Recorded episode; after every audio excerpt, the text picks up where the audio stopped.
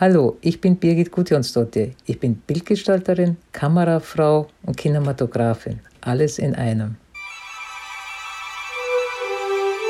Meine Lieblingsszene.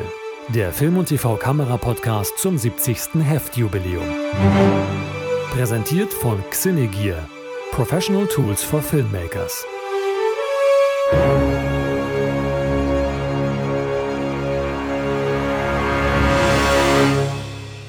Herzlich willkommen, liebe Hörer, zur neuen Ausgabe vom Podcast Meine Lieblingsszene von Film und TV Kamera. Hier bei mir zu Gast ist heute Birgit Gudjonsdottir. Herzlich willkommen, Birgit. Hallo an alle. Ich freue mich sehr, dass du äh, Lust gehabt hast, äh, mit uns deine Lieblingsszene aus 70 Jahren Filmgeschichte zu teilen, beziehungsweise, das können wir schon mal ein bisschen spoilern, äh, es sind eigentlich zwei, da kommen wir später nochmal drauf. Aber du hast dir ausgesucht, welche Szene aus welchem Film, liebe Birgit? Ich habe mir ausgesucht aus dem Film äh, äh, Soy Kuba die Szene der Beerdigung Mhm. Das ist eine Szene, die mich sehr beeindruckt hat aufgrund ihrer Machart und was damals, als der Film gedreht wurde, überhaupt machbar war. Dazu müssen wir das einmal kurz einordnen. Das äh, ist jetzt äh, ein Film, der eigentlich als Propagandafilm aus äh, Kuba, beziehungsweise eine Koproduktion von Kuba und der damaligen Sowjetunion war. Er stammt aus dem Jahr 1964 und vom, ähm, vom Regisseur Michael, jetzt muss ich das einmal kurz doch nochmal ablesen, Michael Kalatosov, der auch für solche Produktionen, glaube ich, dort äh, äh, bekannt war. Ähm, die was ist das Besondere an der Szene? Du sagtest gerade schon, dass das äh, ungewöhnlich von der Machart ist. Also 1964 war die Kamera noch nicht so bewegt generell. Also es war zwar kurz nach der Nouvelle Vague, aber mhm. die, die Kamera fliegt förmlich. Also sie fängt an mit einer Handkamera durch eine Beerdigungsszene. Wir sehen verschiedene Leute, wir sehen, wie jemanden der, am Anfang sehen wir eine der Hauptfiguren, Gloria.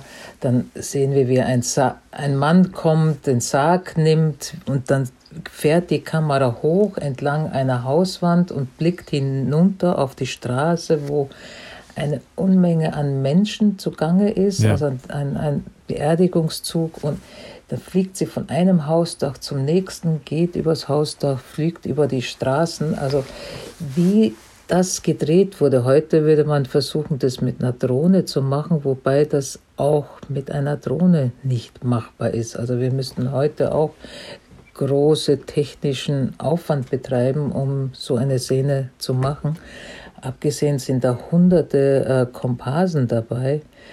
Also eine extrem aufwendig und diese auch wahnsinnig beeindruckende Szene. Ähm, also ich habe mit den Film die Szene jetzt auch, nachdem du mich gestern gefragt hast, was ist deine Lieblingsszene, habe ich eine Zeit lang wirklich gezögert und habe mir gedacht, was ist es denn? Ja. Und bin auf diesen Film gekommen, weil der mich nachhaltig beeindruckt hat, was einfach möglich ist.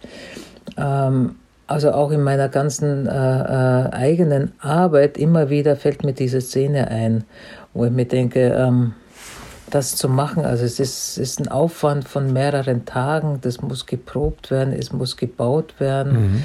Ähm, also diesen Aufwand, diesen Aufwand, den wir heute kaum noch äh, veranstalten für einen Film, für, ein, für eine einzelne Szene im Film. Ja. Da kommt sofort der, der Produzent und der Produktionsleiter und sagt, Birgit, brauchst du das denn wirklich? Ja, genau. Wo hast du das Gefühl, dass äh, der Film in dieser Machart heute noch, äh, noch inspirieren kann? Der kann in seiner ganzen Macher, also ich finde die Bilder, die er macht, die sind so, sind fast wie hypnotisch, würde ich sagen. Ähm, das ist, also der ist sehr, sehr visuell erzählt und er ist auch sehr bewegt erzählt. Es ist von den, vom Licht wunderschön.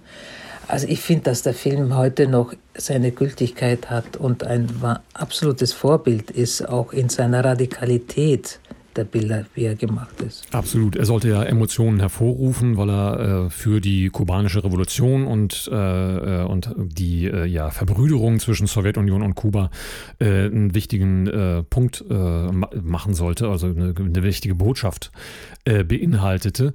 Diese Botschaft ist natürlich heute in dieser Form nicht mehr hier so relevant. Ähm, aber das Schräge ist, dass der gar nicht so gut angekommen ist damals, weder in Kuba noch in der Sowjetunion und deshalb in der Versenkung verschwand.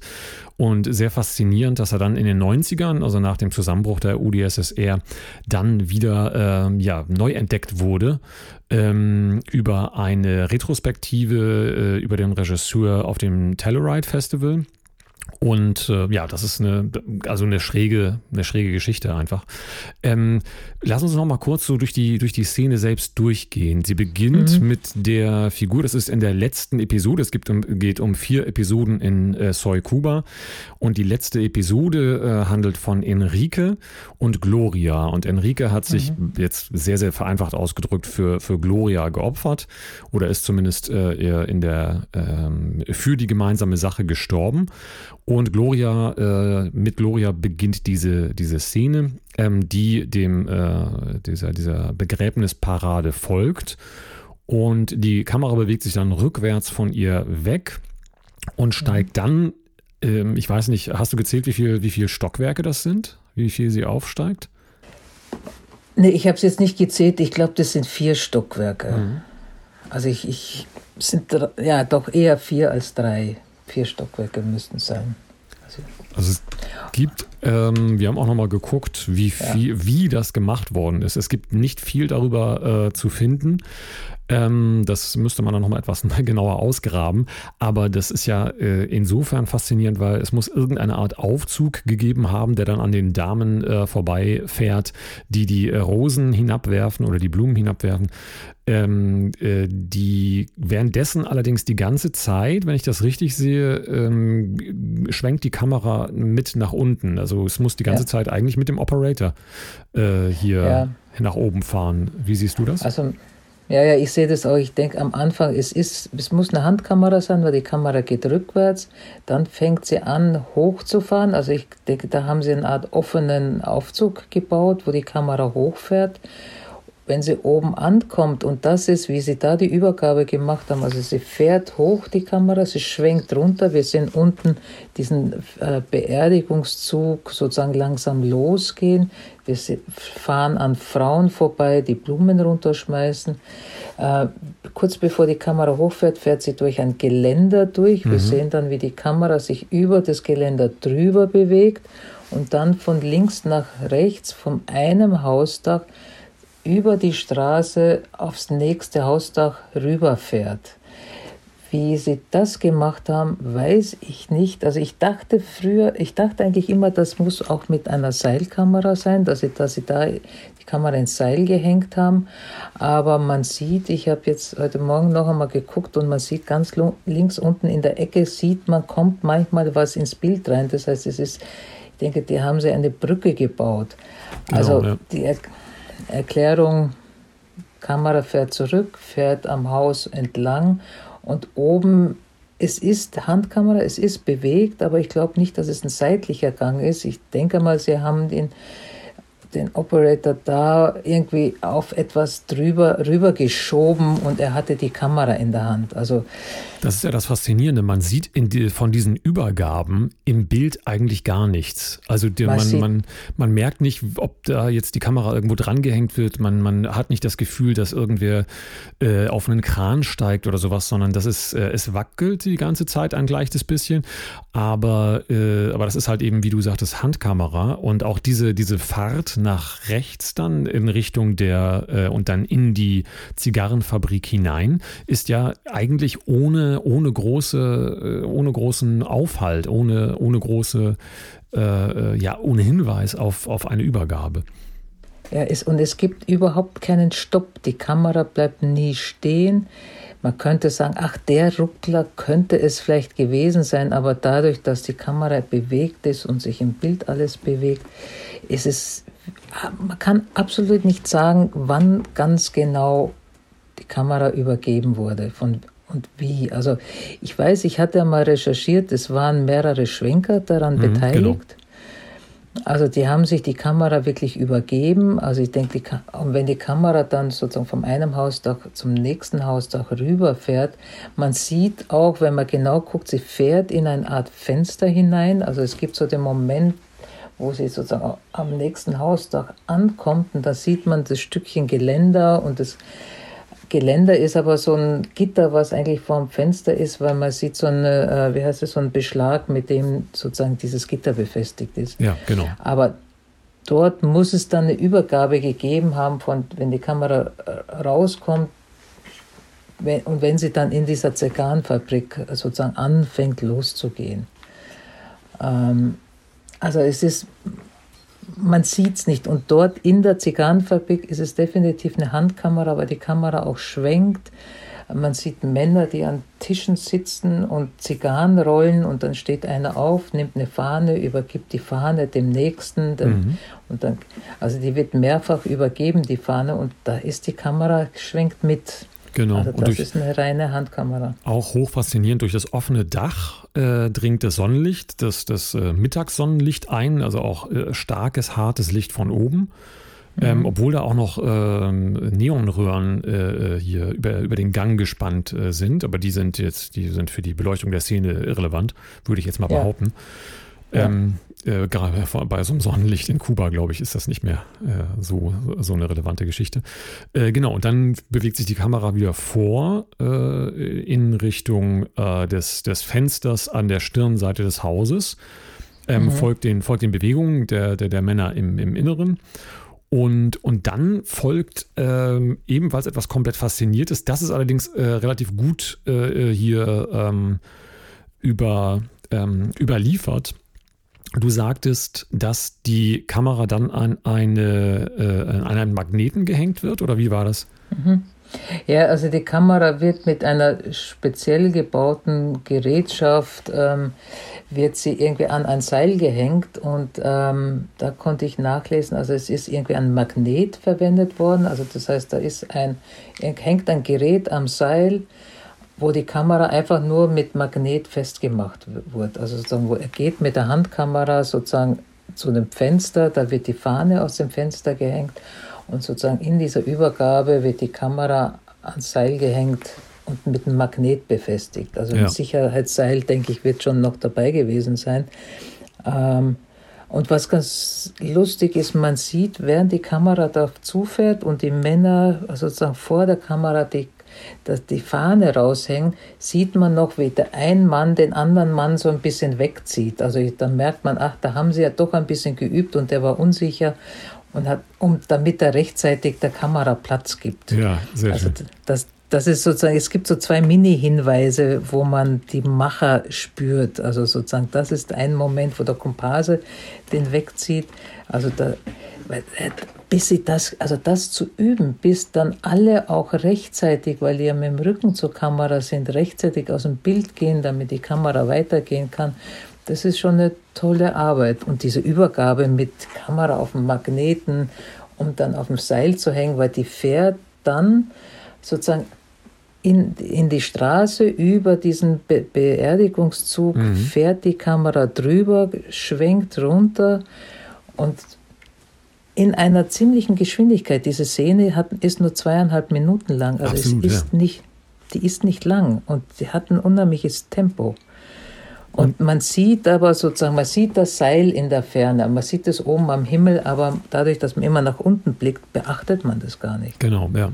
Ja, die äh, zum einen, was, was diese, was das Mesmerisierende dieser, dieser Szene ausmacht und auch vieler anderer Szenen in Soy Kuba, ähm, ist, dass sie diese Geschwindigkeit ähm, und auch die, die, diese, dieses, das Atmen der Kamera behält, äh, wird die ganze Zeit beibehalten. Das heißt, also das, äh, dadurch entsteht eigentlich ein Ganzes, obwohl, wie du sagtest, es mehrfach an Operator irgendwie übergeben wird ähm, oder ob übergeben werden muss, weil es gar nicht anders geht. Ähm, heute würde man es mit einem Gimbal machen. Ich würde, ich würde glatt mal behaupten, es würde nicht so ähm, nahtlos aussehen wie hier, weil die Geschwindigkeiten sind dann doch andere. Ähm, mhm. Oder zumindest würde, würde man einen immensen Aufwand betreiben müssen, nochmal einen immenseren Aufwand, Aufwand betreiben müssen, damit das so wirkt. Und durch dieses mhm. Atmen, durchaus durch die, durch die Wackelbewegung äh, ähm, auch des, der, der nach vorne gezogenen Kamera, die sehr, sehr ähnlich der Handkamera in der, in der Zigarrenfabrik ist, da reden wir jetzt über den letzten Abschnitt, ähm, äh, bleibt eigentlich diese, das Atmen der Kamera sehr gleich. Und dadurch mhm. der Rhythmus irgendwie, äh, mit dem dieses Bild irgendwie rüberkommt. Wie würdest du denn das einschätzen, Birgit, aus, der, aus deiner Erfahrung? Ähm, das ist ja eine unglaubliche Menge an, an Menschen, die dort diese, diese Begräbnisparade bildet. Ähm, wie, wie leicht oder wie schwer ist es, die immer wieder auf Anfang zu bekommen, äh, die auch zu einem gewissen Zeitpunkt, an einem gewissen Punkt irgendwie zu haben, damit man, äh, damit man das Bild hat, was man braucht? Also ich denke, dass, das, dass die diese Szene einmal gedreht haben am Tag oder vielleicht auch zweimal, weil so eine Menge, vor allem das ist ja ein, sozusagen sind so ein Gassengeflecht, das sind so kleine Gassen, ähm, in denen die Leute auch verstreut sind und bis die dann wieder auf Anfang sind, bis alle korrekt da sind. Äh, also ich denke, das ist ein oder zweimal mit der großen Masse gedreht, auf, ja. also ein, pro Tag. Also und ob die da mehrere Tage dran gedreht haben, weiß ich nicht. Also geprobt haben sie definitiv mit den Menschen, die unmittelbar vor der Kamera, sozusagen die, die Frauen, die die Blumen reinwerfen. Auch die Geschichte in der Zigarrenfabrik muss mehrfachst geprobt worden sein, dass jeder weiß, was er zu tun hat, weil die auch genau, die Kamera kommt in die Zigarrenfabrik hinein und die, also die, man merkt, also wenn man genau guckt, dann irgendwie sieht man schon, aha, jetzt kommt die Kamera, dann steht der eine auf, holt die Fahne, übergibt den nächsten. Das ist schon komplett durchchoreografiert und das muss wirklich gut geübt sein, weil vom Timing her ist das alles super. Ja, absolut. Also, und jeder, der schon mal Komparsen von A nach B äh, hier in der Szene geschickt hat, der weiß, wenn da auch nur ein paar Sekunden sich was verzögert und man nur 100 äh, Komparsen zu wenig hat, dann äh, ist die Straße plötzlich leer und man kann die ganzen Käse nochmal drehen.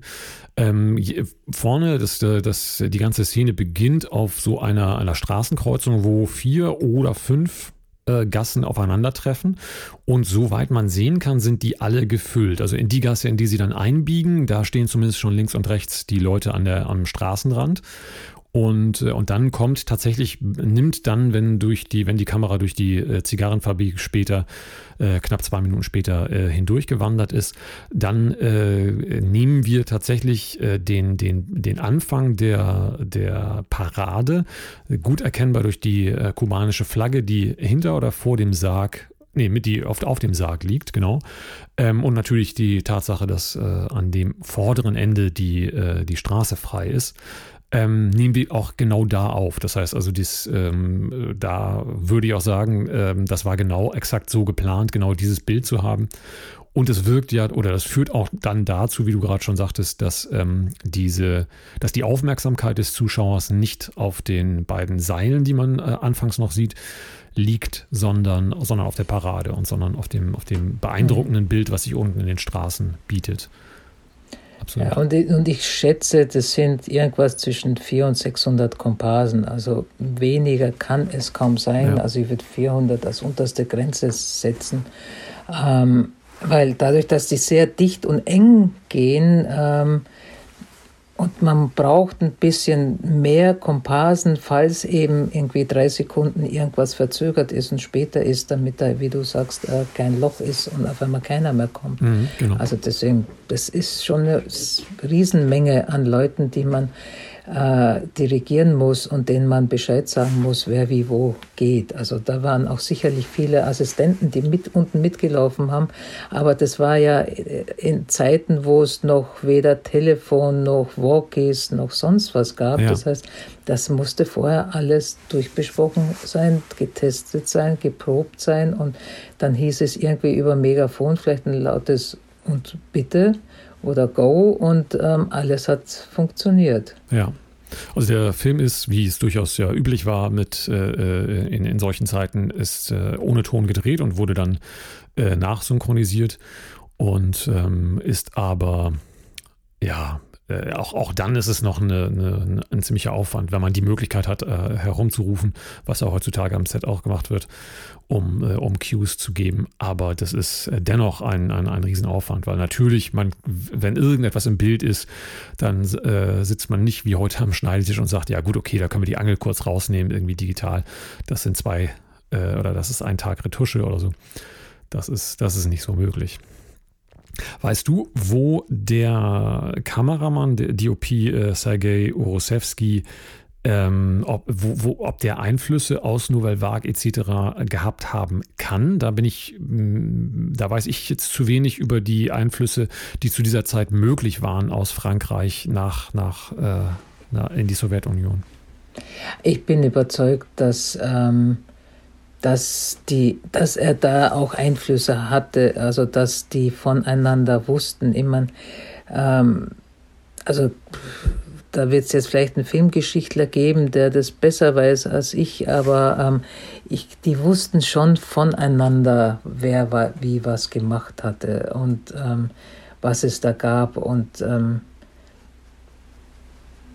also ich kann es nicht belegen, aber ich würde mal auf jeden Fall sagen, ja, weil es auch so kurz nach der Nouvelle, Beginn der Nouvelle Vague mhm. der Film gedreht wurde. Und da ist mit Sicherheit, ähm, gab es da Einflüsse. Ich meine, jetzt könnte man sagen, ist natürlich äh, äh, Panzerkreuz Potemkin ja auch ein sehr bildgewaltiger Film und sozusagen, das ist eine Kultur, aus die, die er kommt.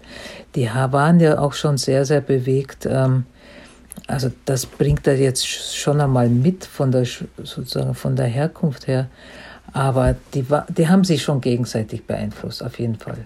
Der äh, gute äh, Herr äh, Orosewski hat in äh, Leningrad studiert und ähm, beziehungsweise äh, später sogar, äh, wenn ich das äh, richtig in Erinnerung habe, auch am äh, Surikov Kunstinstitut in Moskau, was ja über die Weiten hinweg auch so ein bisschen so eine ein, ähm, zumindest einen Namen hat. Ja, also ich, ich komme jetzt sozusagen dadurch, du, du, bringst mich jetzt darauf, dass ich jetzt doch noch recherchieren muss, äh, was er vorher gemacht hat. Also er hat danach sozusagen zumindest, also was ich recherchieren konnte, nur noch zwei Filme gemacht. Ähm, aber er hat vorher auch mit Michael Kalatosov äh, mehrere Filme gemacht und ähm, ich glaube vier, soweit ich sehen kann. Und das also bringt mich jetzt auf die Idee, ich glaube, da muss ich noch einmal recherchieren, äh, die Filme, die er davor gemacht hat, also was dazu ihn, ihn dazu geführt hat bis zu Soikuba, der, finde ich, ein absolutes Meisterwerk, ein visuelles Meisterwerk ist. Absolut, genau. Und vor allem von dieser Freiheit ja auch äh, äh Dinge, es gibt so, so ein, zwei Filme, die in der, in der ähm, großen äh, deutschen Kinozeit und Filmzeit äh, hier einfach bahnbrechende Dinge mit äh, in der Bewegung der Kamera gemacht haben oder äh, einfach in also bestimmte Sehkonventionen, die wir heute gar nicht mehr anders kennen, aber äh, in M eine Stadt sucht einen Mörder äh, tauchen wahnsinnig viele Dinge auf, die damals relativ neu in der Bildsprache so waren. Ähm, und, äh, und dass dieser Film für diese Zeit eine so losgelöste, entfesselte Kamera äh, hier so zeigen konnte, was er dann selbst zu dieser Zeit so langsam dann irgendwie oder in den 70er Jahren losging mit äh, Herrn Ballhaus und Herrn Fassbinder. Mhm. Aber genau. Aber das wäre dann vermutlich, und jetzt finden wir so ein bisschen den, den Weg, du konntest dich nicht so ganz entscheiden zwischen diesen beiden äh, äh, Szenen oder hattest zumindest äh, noch eine weitere im Blick, die ich nicht unerwähnt lassen möchte, weil sie auch hoch faszinierend ist. Obwohl man fast sagen könnte, sie ist zwar äh, ähm, äh von, der, von der Fotografie ganz fantastisch äh, gelöst, aber die Entscheidung dahinter ist fast eher eine Schnittentscheidung, nämlich aus dem Ingmar Bergmann-Film Persona ähm, ist es äh, und äh, fotografiert, äh, gefilmt von, ähm, von Sven Nyquist, dem äh, ja, Dauerkollaborateur von äh, Ingmar Bergmann hinter der Kamera. Ähm, kannst du einmal kurz beschreiben, was Bergmann in dieser Szene zusammen mit Nyquist macht? Also in dieser Szene, also abgesehen davon finde ich den Film großartig. Also Absolut, also Persona ja. ist, ist so ein Film, der mich in meinen jungen Jahren sehr beeindruckt hat und einer meiner wichtigsten oder einer meiner größten Idolfilme ist. Also ähm, es geht um zwei Frauen und das finde ich auch noch einmal toll. Es geht um eine Schauspielerin, die aufhört zum Sprechen, die einfach nicht mehr spricht und eine Krankenschwester an ihre Seite gestellt bekommt, die sie pflegt und auf sie aufpassen muss. Und die fahren gemeinsam in ein Sommerhaus und verbringen dort äh, äh, Zeit. Und die Szene, die mich beeindruckt, und ich habe das, als ich den Film das erste Mal gesehen habe, ist mir das nicht aufgefallen. Und ähm, habe dann die Film später, irgendwer hat mich drauf gebracht und hat gesagt, guck dir doch die Szene an. Also mhm. Also wir hat, nein, ich hatte glaube ich sogar darüber gelesen, dass äh, sozusagen, dass die Szene zweimal vorkommt oder so. Und dann habe ich das nochmal nachgeschaut und was diese Szene macht, und das ist eine Schnittentscheidung und ähm, die Szene wird zweimal erzählt, also die es fängt ein Monolog an, die Krankenschwester sozusagen erzählt der Schauspielerin oder spricht mit der Schauspielerin, was das eigentliche Problem ist. Also es geht um die, ihre Mutterschaft und über das Kind, das, das die sozusagen sie nicht geliebt hatten, was wahrscheinlich die Ursache ihrer Sprachlosigkeit ist. Ja, genau. Und sie fängt an zu erzählen und wir sehen zuerst sozusagen die Frau, die Schauspielerin, die zuhört und die Krankenschwester wir sehen nur ihr Gesicht in drei verschiedenen oder vier verschiedenen Einstellungen und den kompletten Monolog nur auf ihrem Gesicht. Das heißt, um das nochmal ganz zu verdeutlichen, wir haben eigentlich am Set gewissermaßen äh, klassisch Schuss gegen Schuss in unterschiedlichen Einstellungsgrößen ja. aufgelöst aufgenommen durch ja. Sven Nyquist und äh, sehen aber im Film zuerst nur eine Richtung, nämlich die ja. in, äh, in das Gesicht von der Figur Alma, äh, nee, die, die, die ja. ins Gesicht der Figur Elisabeth, der, der, der Schauspielerin. Elisabeth, genau, Elisabeth. Und ja. danach folgt dann der Umschnitt. Und der Umschnitt ist nicht, wie man es äh, denken würde, in der nächsten Szene, sondern die Szene beginnt erneut. Ähm, sogar, äh, sogar glaube ich, auch nochmal so früh, äh, dass äh, ein bestimmter Teil, nämlich wenn, ähm, wenn Alma zu Elisabeth an den Tisch tritt und, äh, und ihr Foto, das Foto, das vor ihr liegt, äh, ihre Hand darüber legt, ähm, das wird nochmal erzählt und dann setzt sie sich mhm. auf die andere Seite ihr gegenüber und dann äh, ist die Kamera äh, im, im Gesicht von, von Alma, äh, die während sie erzählt. Genau. Und es ist, also ich habe diesen Film, ich, also das Faszinierende ist, dass es sozusagen der ganze Monolog, einmal die Zuhörende und dann die Sprechende. Und es ist aber wie, es sind wie zwei verschiedene Monologe, weil man es jedes Mal ganz anders wahrnimmt. Also ja, ich nehme ja. es ganz anders wahr, wenn ich der Zuhörenden zuschaue und wenn ich der Sprechenden zuschaue. Ähm, ich habe den Film, ich habe diese Szene schon auch äh, mehrfach äh, äh ohne irgendwas vorher zu sagen, Studenten gezeigt, mhm. nur diese Szene und habe danach gesagt, ist euch was aufgefallen? Und ich glaube, bei drei, vier Mal, die ich den, diese Szene gezeigt habe, gab es einmal eine Person, die dann gefragt hat, war das jetzt doppelt? Ja, genau. Also man, man merkt es nicht, was so eine andere Wirkung hat und das, obwohl sozusagen wirklich die Einstellung, äh, wo die, man sieht die Hände, die dann das Bild aufmachen mhm. und darunter liegt das Foto des Sohnes. Also es ist eine sehr prägnante Einstellung, die man eigentlich wiedererkennen müsste.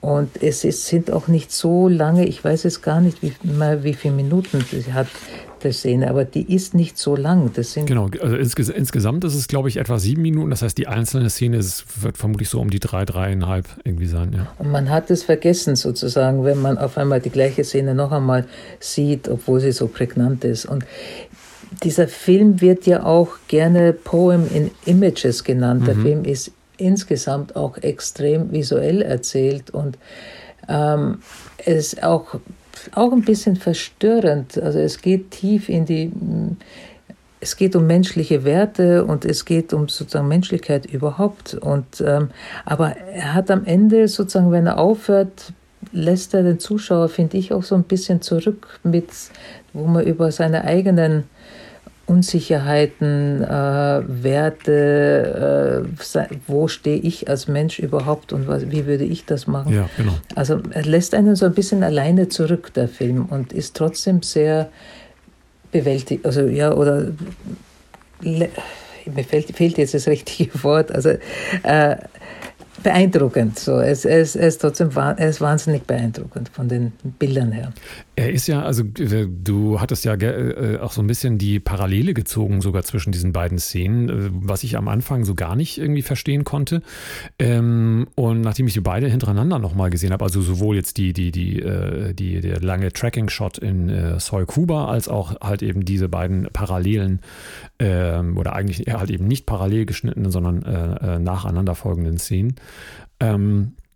Aber was ich faszinierend finde, ist eine ähnliche ähm, äh, hypnotische Wirkung äh, davon ausgeht. Gibt es etwas, was, wo du sagen würdest, das ist jetzt sehr, sehr, sehr krass, weil, weil es ist bei beiden sind es äh, große Klassiker, ähm, was du anders gemacht hättest? Also was du vom Visuellen, zum Beispiel vom Licht her äh, anders gemacht hättest, oder verbietet sich sowas bei solchen, bei solchen Filmen? Ah, ich glaube, das verbietet sich. Ja, ich, ähm, das, das, außer ich meine, ich habe jetzt einmal gedacht, es geht. Also ich meine, der Film, also Persona war ja eigentlich als klassischer Schuss-Gegenschuss gedacht. Also mhm. sie haben es als Schuss-Gegenschuss gedacht und äh, Bergmann hat den Film geschnitten und das habe, hatte ich irgendwann einmal recherchiert und er hat gesagt, diese Szene hat er irgendwie immer liegen gelassen und hatte dann war dann als letztes übrig zum, vom Schnitt. Also alles andere war schon fertig und er konnte sich nicht entscheiden, wo er den Schnitt setzt. Und er hatte vorher einfach zuerst die Einstellungen auf Elisabeth und dann die Einstellung auf Alma hintereinander gesetzt und ähm, hat das mehr oder weniger dann einfach so gelassen, mhm, weil er sagte, ja. ähm, das ist so stark, ähm, das kann man nicht schneiden.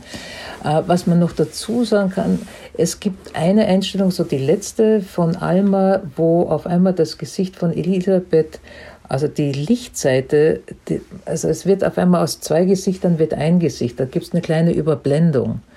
Also sozusagen die, als wär, wär, wären beide Frauen eine Frau. Ja. Ähm, das finde ich noch einmal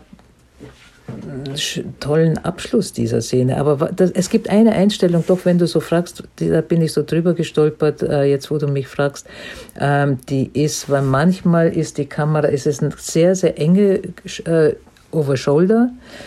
Und dann gibt es eine Nahaufnahme, wo die Kamera ein bisschen seitlicher steht und die ist ein bisschen irritierend. Und da frage ich mich immer, warum steht die so ein bisschen seitlich? Ähm, da war, hatte ich mir überlegt, wäre ich da nicht vielleicht näher in die Kameraachse gegangen und ja. hätte den Blick näher an die Kameraachse gehalten. Aber äh, er hat dann auch Einstellungen, wo Alma direkt in die Kamera guckt, als würde sie uns persönlich angucken. Also er ja. spielt damit auch, also mit den Blicken in die Kamera und mit den Overshoulders. Also es ist, ähm, war wahrscheinlich Absicht. Da bin ich gestern nur so drüber gestolpert und habe da, hm, wieso, die stört ein bisschen, die eine, eine Einstellung. Aber vom Licht her, also die ist auch so vom, von den Kontrasten sehr viel mit Silhouetten auch. Und es mhm. ist auch ein stark, ein hartes Licht, was da drauf steht. Also, genau. Ja, und ich finde diese Szene einfach ähm, sehr beeindruckend, weil wir bei den meisten Filmen wird einfach ohne viel drüber nachzudenken. Äh, wir drehen Schuss gegen Schuss und ähm, dann wird es halt im Schnitt irgendwann einmal zusammengeschnitten. Aber die Überlegungen, wann zeigen wir wen, das finde ich, kann, das zeigt uns diese, diese Filmszene und lässt uns auch darüber nachdenken, muss ich immer den Sprechenden sehen und was, welche Wirkung hat das, wenn ich einfach nur der, die, die zuhörende Person sehe. Also da müssen wir viel mehr drüber nachdenken und viel mehr uns dessen bewusst sein, was die Wirkung dessen ist. Hast du das Gefühl, das könnte man heute in dieser Form äh, so noch machen im Kino? Ich finde, dass man sich diese Frage gar nicht so stellen darf. Man, wenn es für die Geschichte passt und ich meine, dieser Film ist äh, sehr poetisch in Bildern erzählt und er hat auch, da sind Bilder drinnen, die mit der Geschichte, also die nur sehr assoziativ sind, die mit der Geschichte an und für sich nichts zu tun hat. Er fängt mhm. ja sehr an. Wir sehen sozusagen so Kohlebogenstäbe, die sich entzünden oder ausgehen, wie sie ein Filmpro Filmprojektor, also wie in eine Hand, also sozusagen eine Hand gekreuzigt wird, also so eine Nahaufnahme von einer Hand, wo ein Nagel reingeschlagen wird. Mhm. Und das ist etwas, das ist sehr assoziativ, das kommt später nicht vor. Also wir sind vielleicht heutzutage, gibt es nicht so viele Filme, die so assoziativ erzählen wie, ähm, ist da. Aber ich finde, es muss alles noch möglich sein und wir müssen uns diese Freiheiten nehmen. Ich glaube, die, die Frage darf man gar nicht stellen, ob man sowas noch machen kann oder nicht. Ja, man sollte genau. es machen, wenn es für die Geschichte passt. Und ähm, da dürfen wir uns keine äh, Schranken äh, aufbauen, was wir dürfen und was wir nicht dürfen, sondern dann müssen wir frei sein. Das ist ein hervorragendes Schlusswort, liebe Birgit. Äh, wir müssen frei sein und dürfen uns keine Schranken äh, hier selbst aufbauen. Ich danke dir herzlich, dass du uns hast äh, teilhaben lassen an diesen beiden für dich wichtigen Szenen aus den letzten 70 Jahren der, der Filmgeschichte sage nochmal herzlichen Dank äh, äh, dafür und schicke, äh, ich habe dich nämlich in äh, Island erwischt jetzt, ja. schicke schöne Grüße über den äh, großen Teich in den Norden. Vielen Dank. Und äh, vielen, vielen Dank. Ich danke auch fürs Zuhören und vielen Dank, dass ich diese zwei Szenen, von diesen zwei Szenen erzählen durfte. Meine Lieblingsszene ist ein Podcast vom Fachmagazin Film und TV Kamera. Moderation und Produktion Timo Landsiedel. Musik Kevin MacLeod, The Curtain Rises. Wir bedanken uns herzlich für die Unterstützung bei unserem Sponsoren Xenegear. Professionelle Ausrüstung und Schulungen für Profi-Filmemacher. Mehr Informationen und die begleitende Reihe im Heft finden Sie unter film- und tvkamera.de.